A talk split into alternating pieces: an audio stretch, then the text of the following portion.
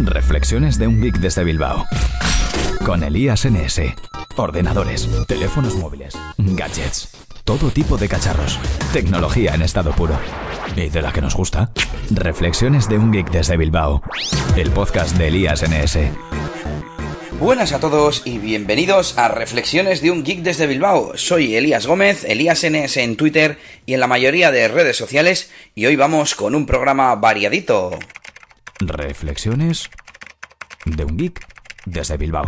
Elías NS.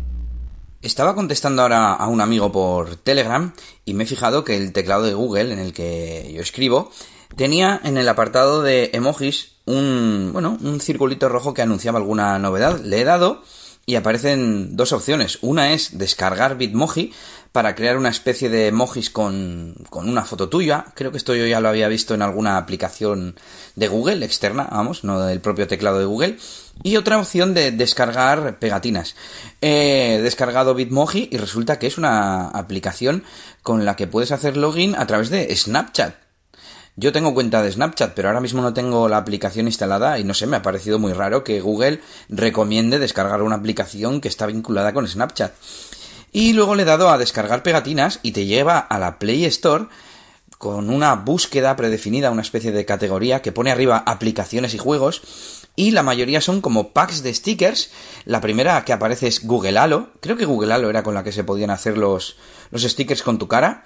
Y no sé, es todo un poco extraño. Hay emojis de trolls, de Gru, de el bebé jefazo, cosas de Disney y así.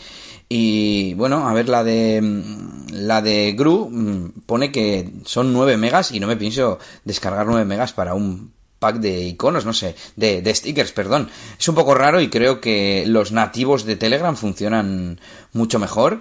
Y no sé, no entiendo, no entiendo esta nueva funcionalidad, es un poco raro y, y me ha dejado despistado. Reflexiones de un geek desde Bilbao. Elías NS. Bueno, pues estaba ahora buscando a un familiar en Google Fotos y me ha llamado la atención que me salían eh, vídeos también en pues en mi libreta, en mi álbum de esa persona. Ya sabéis que Google escanea tus fotos y te agrupa eh, álbumes inteligentes en función de lo que aparecen en ellos, sobre todo pues con cosas, paisajes, eh, cosas así. Y también lo hace con las caras de tus, eh, bueno, de las personas que aparecen en, en las fotos, ¿no? De tus amigos y familiares, iba a decir. Y en este caso también me ha encontrado vídeos de ese familiar, vídeos en los que aparece el familiar y además en la lista del álbum, en la lista de resultados, me muestra el fotograma en el que aparece esa persona. Así que Google Fotos te escanea frame a frame, vamos, el vídeo completo al fin y al cabo, y te guarda, ellos guardan en su base de datos al fin y al cabo, eh, todos los fotogramas y lo relacionan con esas personas que aparecen en esos fotogramas, lo cual me ha parecido bastante llamativo y, me parece que vamos hacia, hacia un camino, hacia una inteligencia artificial que nos va a dejar boquiabiertos. A mí esto ya me parece una cosa bastante, no sé, bastante avanzada que no solo te escanee los vídeos, perdón, las fotografías, sino que los vídeos en todos sus frames y te guarde eh, qué personas aparecen en cada uno de esos frames. Estoy yendo hacia abajo en esta lista de resultados y estoy quedándome alucinado. Reflexiones de un geek desde Bilbao. Elías NS. Acabo de abrir un enlace desde Telegram precisamente. Se me ha abierto Google Chrome para Android y me ha aparecido la barra de control de direcciones y demás abajo, en la parte de abajo. Al principio he pensado que era algún bug, que se había renderizado mal la interfaz o algo así. Pero no, no, parece ser que han cambiado la interfaz. Ahora tienes, eh, puedes tirar desde la barra de direcciones y al tirar hacia arriba aparecen cuatro botones principales abajo, como están haciendo en todas las aplicaciones de Google, con página principal, descargas, marcadores e historial. En el centro te aparecen las ocho eh, direcciones o webs a las que más entras, al igual que en, que en el Chrome para escritorio. Y bueno, el resto funciona igual que siempre. Al dar al botón de menú aparecen los iconos, eh, digamos que aparecen los iconos que aparecían arriba, ahora aparecen abajo. Pero el menú aparece en el mismo orden. Arriba del todo tenemos nueva pestaña, nueva pestaña de incógnito, pestañas recientes, etcétera.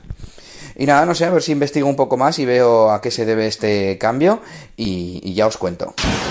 ¿Estás sintonizando? Bueno, bajándote un MP3, ¿no? O como narices se dice en un podcast. El caso es que estás escuchando Reflexiones de un geek desde Bilbao, Elías NS. Bueno, pues estaba ahora haciendo una llamada a un familiar y por encima de la aplicación de llamadas del teléfono, del llamador, me ha aparecido superpuesta una ventana flotante que no sabía de dónde salía. Por un momento he pensado que se trataba de una aplicación que utilizamos Nelly y yo, que se llama Responder o no, y que sirve para identificar eh, pues eh, llamadas de spam, llamadas no deseadas, etcétera. Eh, pero de repente me he fijado en que ponía que Regram, ¿no? Con un logotipo parecido al de Instagram. Y resulta que yo tengo un par de aplicaciones instaladas que sirven para repostear o pues, como si fuese retuitear las publicaciones de Instagram. No las utilizo demasiado, mm, tengo dos porque estoy probando o, quiero probar cuál de las dos es mejor, pero, pero bueno, ahí las tengo instaladas y de vez en cuando las utilizo. Y el caso es que esta ventana pertenecía a una de estas dos aplicaciones, que se llama Regran. Y parece ser que ahora esta aplicación trae también esta funcionalidad. Me ha dejado un poco sorprendido porque mm, una funcionalidad, la principal de la aplicación, que es republicar contenidos de nuestros contactos, digamos, de Instagram, eh, no tiene nada que ver con esto de identificar mm, llamadas. Además, mm, no sé, me imagino que lo han puesto en alguna de las últimas actualizaciones, pero no recuerdo que me hubiera salido ningún aviso en la aplicación y demás. Yo siempre soy partidario de, que en las fichas de las tiendas de aplicaciones siempre esté actualizada ah, la información y aparezcan las últimas novedades de la última versión, qué cosas han arreglado, etcétera. Pero sí que creo que cuando una aplicación incorpora una nueva funcionalidad eh, bastante representativa, como es el caso, deberían hacer una especie de aviso, como mínimo, una especie de tour, como hacen algunas aplicaciones, y así avisar a los usuarios.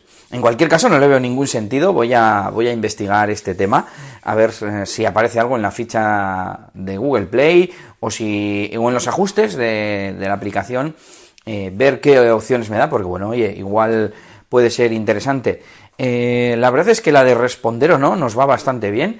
es una aplicación en la que puedes configurar Mm, que te rechace, por ejemplo, las personas a las que no conozcas o las que tengan votos negativos en la página web, porque es una aplicación eh, que también tiene página web y que ahí es mm, donde tienen un poco la base de datos de teléfonos y de opiniones de la gente.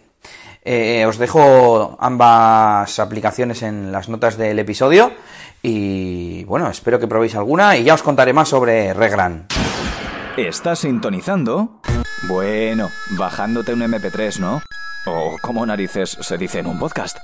El caso es que estás escuchando Reflexiones de un geek desde Bilbao. Elías NS. Estaba ahora escuchando un artículo, sí, sí, escuchando un artículo, porque ya os hablé de ese servicio que se llama Narro al que le mando URLs y me los transforma en un podcast, en, ficheros de audio que me puedo descargar a través de un feed RSS, con lo cual es un podcast.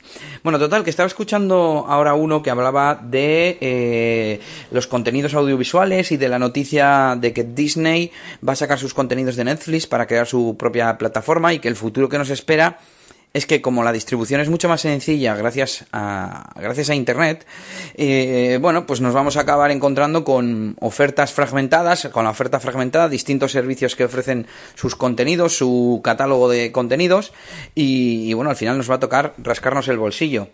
el caso es que estaban hablando de series de HBO eh, y digo, pues voy a buscar qué series son las que tiene, aparte de Juego de Tronos o The Wire.